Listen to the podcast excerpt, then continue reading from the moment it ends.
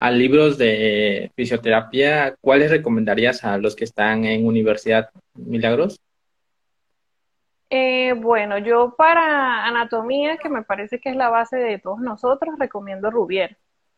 Eh, también me comentaban que era súper fastidioso porque era súper detallado y todo, pero estudiar anatomía es el mejor. Eh, particularmente pienso esto. Y también recomiendo Capangi para análisis del movimiento, que también creo que es la base de todos nosotros con, con el tema de las técnicas. Pues todo lo que es terapia manual hay que estar claro en, en cómo se mueve cada articulación.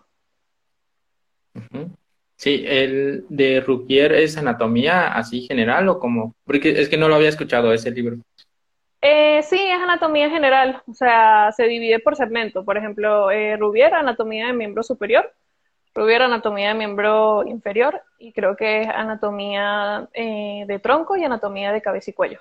Son cuatro tomos. no, eso, eso sí, no, no lo había escuchado. Yo llevé muy... qué estudiaste tu este, anatomía? Ajá, yo llevé Moore, este, Tórtora, este, Quirós, ¿qué otro? La Target lo leí, digamos, eran los que estaban en la Biblia y pues tomaba apuntes ahí.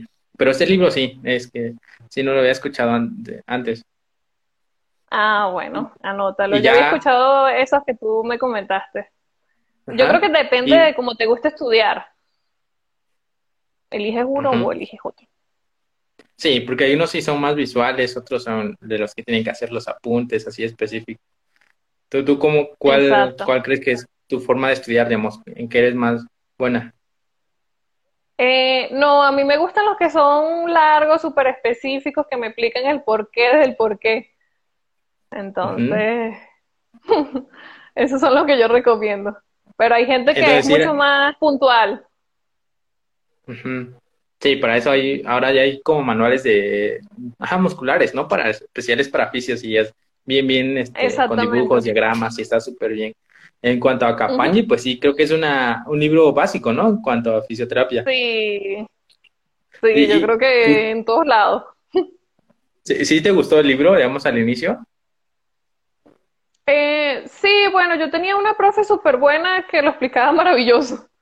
Entonces, como te dije, tú leías la, tu libro antes y luego ibas con ella y bueno, era difícil que no te quedara. Pero quizás si no hubiera tenido ese profesor hubiera sido más complicado.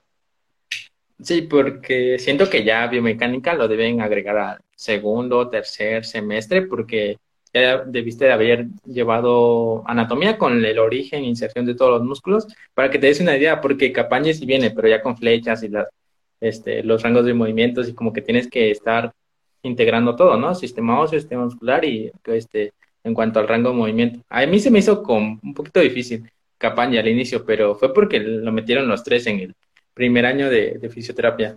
Claro, porque es que si no ves anatomía primero y empiezas a ver análisis del movimiento, vas así como perdido.